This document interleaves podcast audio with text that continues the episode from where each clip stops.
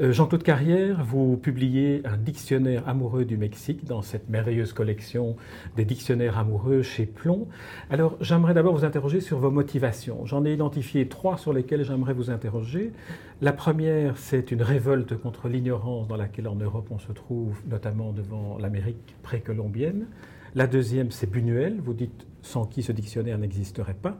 Et alors la troisième, c'est une phrase que j'ai reprise dans votre, dans votre introduction. Le Mexique a l'allégresse mélancolique et le sourire menaçant. Il est antique et d'avant-garde. Il est évident et caché. Il est folklorique et muet. Il croit au saint plutôt qu'en Dieu. J'aimerais qu'on commence par cette dernière euh, constatation. Alors pour, pour une raison très simple, il croit au saint plutôt qu'en Dieu. C'est parce que notre Dieu n'était pas allé jusque là-bas. Quand les Espagnols sont arrivés, ils ont été très surpris de ne trouver aucun signe du passage des apôtres, car Dieu, euh, Jésus a dit aux apôtres allez et enseignez à toutes les nations. Or là-bas, pas l'ombre d'une croix. Qu'est-ce que ça voulait dire? Beaucoup de polémiques se sont élevées à l'époque. Certains parmi les plus conservateurs disaient ce ne sont pas des hommes véritables. Euh, Dieu, Jésus, n'a pas voulu d'eux dans, dans son royaume. Et c'est pour cette raison que tout le reste de la création étant différent, les animaux n'étaient pas les mêmes, les végétaux n'étaient pas les mêmes, les hommes non plus. Donc Dieu, on pouvait douter qu'il y fût allé. En revanche, la Vierge est arrivée très tôt. Elle est arrivée là, elle est apparue très peu de temps après la conquête pour dire non, nous sommes bien chez nous, c'est aussi une terre chrétienne. Et à partir de ce moment-là, les saints ont joué, c'est vrai, dans le rôle d'intercesseur, comme la, la Vierge elle-même, qui est la patronne du Mexique, ce n'est pas Jésus, mais c'est sa mère une femme, hein, qui est la patronne, euh, la patronne déclarée, officielle d'un pays laïque, et même d'un pays qui a été très souvent anticlérical. Alors voilà pourquoi il me semble que les saints, à commencer par la Sainte Vierge, sont des intercesseurs plus puissants que Jésus, et plus souvent invoqués. Donc la, deuxième raison euh, est la, révolte que vous manifestez contre l'ignorance dans laquelle on tient, en Europe en tout cas, l'Amérique précolombienne cette révolte est aussi une révolte contre ma propre ignorance. Lorsque je suis arrivé là-bas pour la première fois, pour travailler avec Louis Malle sur le film Viva Maria, avec Volker Stendorf comme premier assistant, nous ne connaissions rien. Nous étions incapables de dire si les Aztèques et les Mayas avaient vécu en même temps, euh, l'un avant, l'autre après. On nous a amenés évidemment à Teotihuacan pendant les premiers jours. On était stupéfaits par la beauté très très impressionnante de ces ruines desquels nous ne pouvions rien dire. Donc on nous avait maintenus dans l'ignorance de ce que Lévi-Strauss a appelé un jour la moitié de l'humanité. Il y a 25 000 ans d'histoire nous, nous, nous. L'histoire de l'Amérique a commencé avec notre regard, c'est ça qu'il faut se dire. C'est comme si, avant notre arrivée, avant l'arrivée de Cortés et des Espagnols, cette histoire n'était pas digne d'être connue n'en valait pas la peine, alors qu'elle était extraordinairement complexe. Euh, avec, nous commençons à le savoir maintenant. Donc c'est vrai qu'une de mes raisons de m'intéresser, euh, comme c'est souvent le cas, à, ce pays, ça a été mon ignorance. Le fait que je n'en savais rien et que j'étais honteux de n'en rien savoir, moi qui avais failli être professeur d'histoire et avait fait des études supérieures d'histoire. On m'avait tout appris de la Babylonie, de l'Égypte, voire du Japon et de la Chine, rien sur le, passé américain. C'est très étrange quand, quand, on y songe. Encore aujourd'hui, au Mexique, sur 100 000 euh, sites archéologiques repérés, il y en a 400 à peu près qui sont fouillés, et encore pas entièrement. Donc on, marche sur de l'inconnu quand on est au Mexique. C'est probablement la partie du monde où il y a encore le plus à découvrir sur euh, notre passé. Une, ville maya comme Tikal, qui est aujourd'hui sur le territoire du Guatemala, très près du Mexique, était à son époque de, splendeur, 7e, 8e siècle, la plus grande ville du monde. Pas seulement d'Amérique, mais du monde. Tout cela, nous l'ignorions. C'est quand même extraordinaire d'ignorer. Ah, nous avions plus de 30 ans et nous étions relativement instruits, je n'oserais pas dire cultivés. Et nous ignorions des choses aussi énormes que celles-là. Alors je me suis dit, non, je ne peux pas passer ma vie euh, et, mourir comme un imbécile sans savoir euh, ce qui s'est passé sur cette terre. Voilà, ça a été une des, une, des motivations. Oui, cette ville de Tikal que, vous venez d'évoquer, c'est vrai que dans, l'entrée, euh, dans une des entrées de votre dictionnaire, on découvre qu'elle faisait des kilomètres et des kilomètres de long, perdue dans la forêt. Et, donc. oui, des kilomètres, 50 kilomètres. 50 kilomètres. C'est une ville gigantesque qui, qu'on est loin d'avoir fouillé euh, totalement. Et c'est même un mystère jusqu'aujourd'hui de savoir pourquoi les Mayas ont disparu, qui ont tenu, si on peut dire, le haut du pavé avant l'arrivée des Aztèques dans toute la partie sud du Mexique, la partie tropicale, chaude, sylvestre. Mais vous avancez une hypothèse. Hein, oui, il y a une dernière euh, hypothèse qui, qui, mettrait en jeu un, changement climatique, alors euh, soyons prudents, parce que nous aussi, ça, peut nous intéresser et nous menacer. Voilà, c'est ainsi que vous, concluez d'ailleurs cette entrée sur les. Et, vous me parliez d'une troisième. Alors la troisième motivation, c'est Buñuel, dont vous dites sans qui ce dictionnaire n'existerait pas. Or, Buñuel n'est pas l'entrée la plus longue de, votre dictionnaire, alors qu'on aurait pu attendre de vous et du Mexique. Ce, ce, dictionnaire n'existerait pas sans Buñuel, tout simplement parce qu'après Viva Maria, je ne serais pas retourné au Mexique si je ne travaillais pas avec lui. Pendant 20 ans, j'y suis retourné une ou deux fois par an. J'ai voyagé avec lui, vécu euh, avec lui, avec ses amis, ses amis mexicains et espagnols. Et ça m'a attaché profondément au Mexique. Et même c'était passionnant de voir le Mexique à travers ses yeux à lui, qui était un Espagnol, qui est arrivé à 45 ans au Mexique, donc ancien pays colonisé par l'Espagne, qui avait conquis son indépendance. Tout cela créait des rapports euh, extrêmement complexes.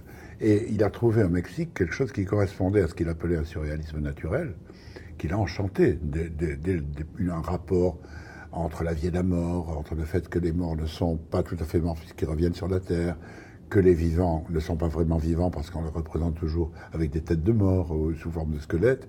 Quelque chose là qui l'a passionné. Il a, il a pris la nationalité mexicaine. Donc c'est un Espagnol qui a pris la nationalité mexicaine, ce qui est tout de même assez rare. Il faut dire que c'est uniquement avec un passeport mexicain qu'il pouvait revenir en Espagne. Alors, c'est pour ça que je parle de lui. Je, parle de lui dans deux entrées, celle qui s'appelle Louis Buñuel et l'autre San José Purua, qui est l'endroit où nous allions travailler. Un merveilleux endroit dans le Michoacán qui aujourd'hui est abandonné. C'était un hôtel magnifique qui est aujourd'hui réenvahi par la forêt, exactement comme des, des, ruines mayas. C'est euh, assez surprenant à voir. Euh, quelques mots encore sur le surréalisme et puis encore sur, sur Buñuel. Sur le surréalisme, vous indiquez combien le Mexique a toujours été empreint de surréalisme. André Breton y était allé, Antonin Artaud y était allé. Donc, qu'est-ce qui, en plus de ce que vous venez de dire, qu'est-ce qui fait ce, cette évidence du surréalisme euh, dans un pays comme le Mexique? Dans le surréalisme, il y a réalisme, donc réalité réelle. Euh, c'est probablement le rapport au réel qui, au Mexique, est toujours frappé, je ne dirais pas de surréel, mais d'irréel. Il y a quelque chose de plus que notre simple rapport ordonné, méthodique avec la, réalité. Antonin Artaud en a merveilleusement parlé. Il a eu cette impression dès son premier voyage, d'où il a rapporté les, les Tarahumaras. Il est allé faire un séjour chez ce peuple mexicain très étonnant. Et quant à André Breton, qui est allé quelques années plus tard, nous sommes encore dans les années 30, il a, il a été le premier à percevoir la complexité et la beauté de l'art populaire mexicain. Et le premier a organisé à Paris une grande expo qui s'est appelée Mexico, dans laquelle il y avait à la fois des œuvres précolombiennes, des ex-voto et des petites peintures euh, populaires faites par des peintres de village, et des œuvres de Frida Kahlo. et même des photographies de, de, Alvarez Bravo, qui est le plus grand des photographes mexicains. Donc, Breton, vous le savez, avait, avait euh, un bon sens des choses. Il, choisissait assez bien. Il ne s'était pas trompé. Il y a eu ça, il y a eu Benjamin Perret, un autre membre du groupe surréaliste, qui a traduit des textes et présenté des textes euh, du mexicain. Et puis Buduel, c'est vrai que ça fait beaucoup de relations entre Mexique et surréalisme. Il faut peut-être pas s'en étonner. Je crois que Buñuel résumait ça en disant c'est un pays naturellement surréaliste. Et quand je lui demandais ce que ça voulait dire, il me disait le surréalisme ne s'explique pas. C'est ce que je vous réponds. voilà. Sur Buñuel, encore un mot. Il, vous êtes surpris et je pense que vous n'avez jamais réussi à obtenir de lui non plus la raison. Pourquoi est-ce qu'il s'intéressait si peu à ce qui s'est passé avant euh, l'invasion espagnole? Et une hypothèse que vous avancez, c'est que c'est peut-être l'enseignement qu'on lui a donné sur la façon dont les choses se sont passées, c'est-à-dire un grand mensonge finalement pour. Euh, oui, je, je crois que pour un Espagnol de sa génération, né en 1900, éduqué en Espagne dans un collège de jésuites, on lui a appris d'une certaine manière l'histoire de la conquête de l'Amérique. On comme on l'apprenait à l'époque en Espagne. C'était el la rencontre. Et les jésuites lui disaient même que les, Espagnols avaient apporté au Mexique la vraie foi. Naturellement, l'âge venu, il ne le croyait plus. Et, il se méfiait beaucoup de tous les, prétextes de civilisation. Mais peut-être lui restait-il quand même quelque chose, je ne dirais pas d'espagnol, mais d'européen, de conscience européenne à l'égard d'un peuple qui, euh, qui avait été euh, choqué, on pourrait dire, au sens fort du mot, par l'intrusion des Espagnols.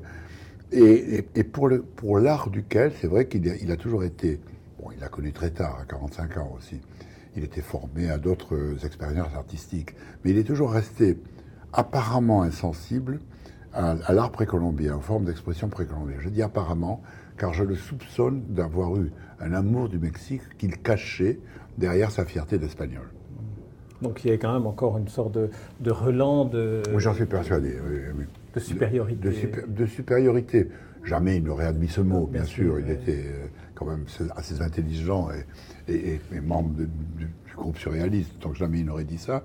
Mais peut-être à son insu lui restait-il quelque chose en, faisant le lien entre Buñuel et cette fois-ci euh, Frida Kahlo, qu'il a, connue aussi.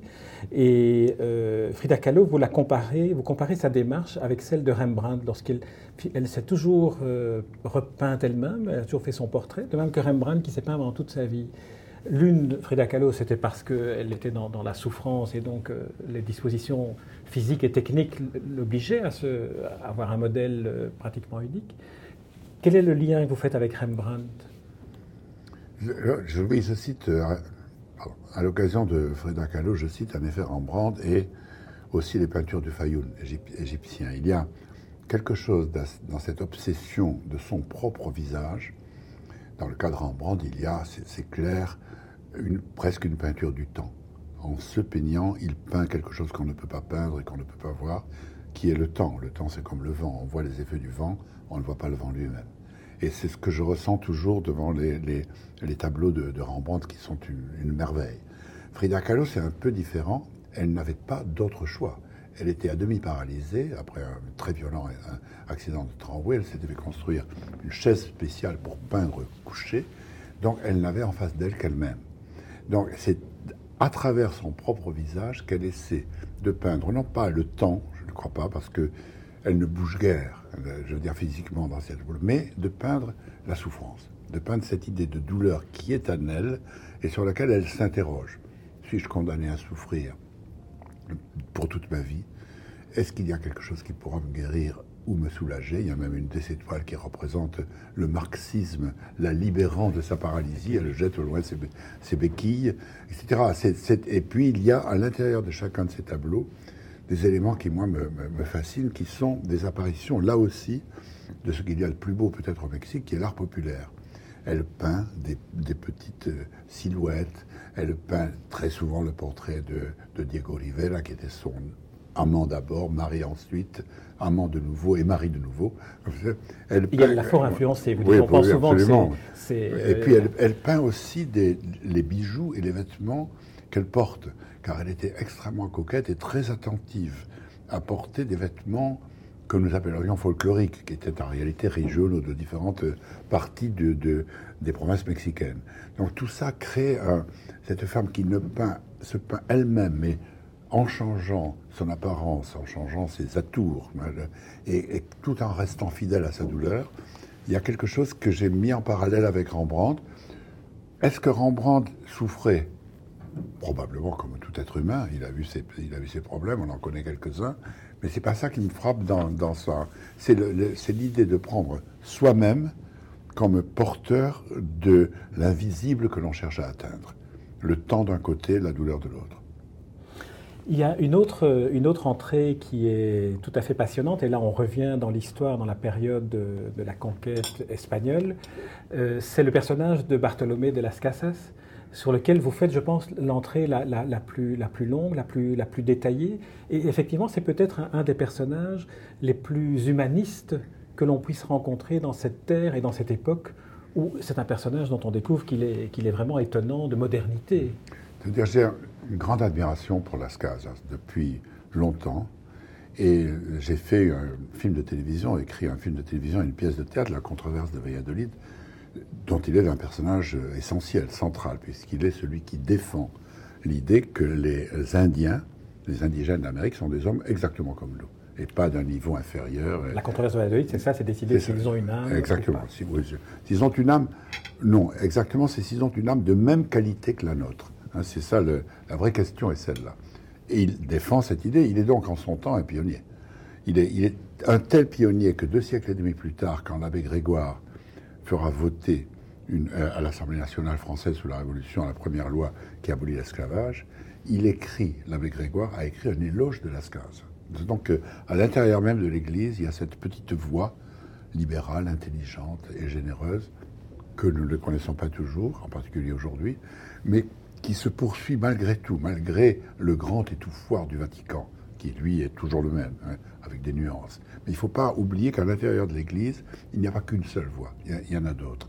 Et, ce, que j'aime dans, dans Lascas, c'est qu'il a mis sa vie en péril, c'est qu'il s'est battu vraiment comme un baroudeur de ses points de vue pour défendre ses idées, qu'il a été jusqu'au bout, même rentré en Espagne, vieux déjà, à plus de 60 ans. Il engage cette controverse contre Sepulveda pour jusqu'au bout, trois ans avant sa mort, défendre ses frères indiens. C'est un combat magnifique. À côté de lui, et le suivant par ordre alphabétique, euh, Bartolomé de las Casas, Bernardino de Sahagún, arrive un autre religieux, Sahagún, qui lui n'est pas un, batailleur, qui est un homme de cabinet, nous dirions un homme d'études, mais qui est considéré comme le premier des grands ethnographes, qui lui s'est appliqué toute sa vie, il avait que 90 ans, il est mort là-bas, à rechercher tous les renseignements possibles sur la vie quotidienne, sociale, euh, politique, religieuse, même sexuelle des indigènes, et particulièrement des Aztèques, faisant appel à des vieillards qu'il avait encore sous la main, etc., demandant à des peintres locaux de, reproduire les vêtements, les instruments sacrificiels, etc. Ces deux personnages mis côte à côte sont, sont eux tout à la gloire de l'Espagne, alors qu'il y en a d'autres, bien sûr, parmi les, les conquistadors, qui sont de purs et simples massacreurs dont Cortés qui était... Euh, Cortés est un personnage plus ambigu, c'est un homme politique très habile, euh, très cynique, et qui n'est pas, lui-même n'a pas, probablement pas beaucoup tué de sa propre main, mais à côté de lui, il y a pire que lui. Sur De Las Casas, dont, dont, tout le monde connaît, enfin, grâce à vous et grâce à votre film et mm. pièce La controverse de Valladolid, qui a donc eu lieu très tard dans sa vie, moi j'ai découvert par contre sa, sa vie de, jeune prêtre et les nombreux voyages qu'il a effectués d'Europe euh, en Amérique. Il, a, traversé l'Atlantique 14 fois. Ce qui, hein, il faut voir comment ça se traversait à l'époque. C'était sur le pont, de tout petits bateaux. Les, les, les, caravelles, elles font 15-20 mètres de long. Hein. Aujourd'hui, ce serait considéré comme euh, une navigation de plaisance de petite dimension. Euh. Et il a fait deux fois naufrage, il a perdu plusieurs de ses compagnons moines, il a perdu sa bibliothèque, il a été blessé. Enfin, c'est vraiment un, baroudeur. Et, quelqu'un pour, qui euh, on peut dire que sa vie, son ambition personnelle ne comptait pas. Il avait été, avant d'être prêtre, il avait été un planteur. Il a eu même un esclave noir, ce qu'il s'est reproché toute sa vie. Il est mort en pensant que sa part de paradis lui serait refusée, parce qu'il avait eu dans sa jeunesse et avant d'être prêtre un esclave noir. Et il a été, ça il, s'en flattait beaucoup, euh, peut-être à juste titre, le premier prêtre à dire sa première messe sur le continent américain on va explorer encore une autre, une autre entrée, parce que c'est vrai que le, problème du dictionnaire, c'est qu'on entre, hein, on, vagabonde, hein, vagabonde. Vous avez utilisé cette expression que les entrées dans votre dictionnaire sont des promenades. Et je m'étais dit que dictionnaire vagabond, ça pourrait aussi bien convenir pour dictionnaire euh, amoureux. C'est un peu une... Oui, à condition de rester dans un certain cadre qui est le Mexique. Absolument, oui, non, non, bien sûr. C'est vrai, ça, ça pourrait tout à fait... Euh, ce qui me plaît beaucoup dans cette formule de dictionnaire, c'est que chaque entrée, on dit ça euh, pour un dictionnaire, est en soi un texte complet. C'est comme ou une petite nouvelle ou un portrait, vous voyez, comme un, euh, plus ou moins long. Celui sur Lascaux, ça se fait une quinzaine de pages. Il y en a d'autres qui font une demi-page. C'est ça qui me plaît, de trouver la distance et de trouver la façon d'écrire. Certains sont plus enjoués, carrément comiques quelquefois, comme euh, l'humour funèbre sur les cimetières. D'autres sont un peu plus grave, euh, plus sérieux. Les, articles historiques sont écrits d'une manière historique, c'est-à-dire de la façon la plus objective possible, alors qu'un dictionnaire amoureux est par définition subjectif. Donc, euh, à l'intérieur de cette subjectivité, il faut faire la part à une objectivité par moment nécessaire. Mais il ne faut dans pas se tromper, disons. Il ne faut pas, il faut pas accumuler les erreurs historiques. Il y en a probablement quelques-unes. Mais enfin, je me suis quand même sérieusement documenté. Dans votre introduction, d'ailleurs, vous donnez une sorte de mode d'emploi de la lecture, Contrairement au dictionnaire amoureux de l'Inde, qui est euh, un autre de vos dictionnaires. qui est un autre dictionnaire amoureux que j'ai que j'ai composé. Euh, ici, la place de l'histoire m'a paru nécessaire. Pour l'Inde, non. On peut parler de l'Inde sans raconter l'histoire de l'Inde, qui serait une tâche de toute manière impossible, illimitée. Le Mexique est un pur produit de l'histoire. Le Mexique naît avec l'arrivée de- des Espagnols, avec un événement historique, suivi de l'indépendance, qui est l'Espagne arrive et puis on se libère de l'Espagne, on devient véritablement mexicain au début du 19e siècle, et enfin la révolution, la fameuse révolution mexicaine, qui entre parenthèses a été le, premier mouvement militaire filmé par le cinéma de l'histoire du monde, et cette révolution qui ouvre la porte au Mexique moderne. Donc, j'ai été aidé par le fait que quand je me, j'ai voulu écrire ces, ces articles, le, le A de Aztèque est avant le C de conquête, le- lequel est avant le E de époque coloniale, avant le I d'indépendance, avant le R de révolution, ainsi de suite. Donc, on peut ne lire ce livre qu'en lisant les articles historiques, ils sont dans l'ordre. Si on ne lit que ça, on- prend le livre et on ne lit que ce qui concerne l'histoire, on peut avoir une idée de, assez précise de, de toute l'histoire que nous connaissons du Mexique, en commençant par les Olmecs jusqu'au au tout dernier président.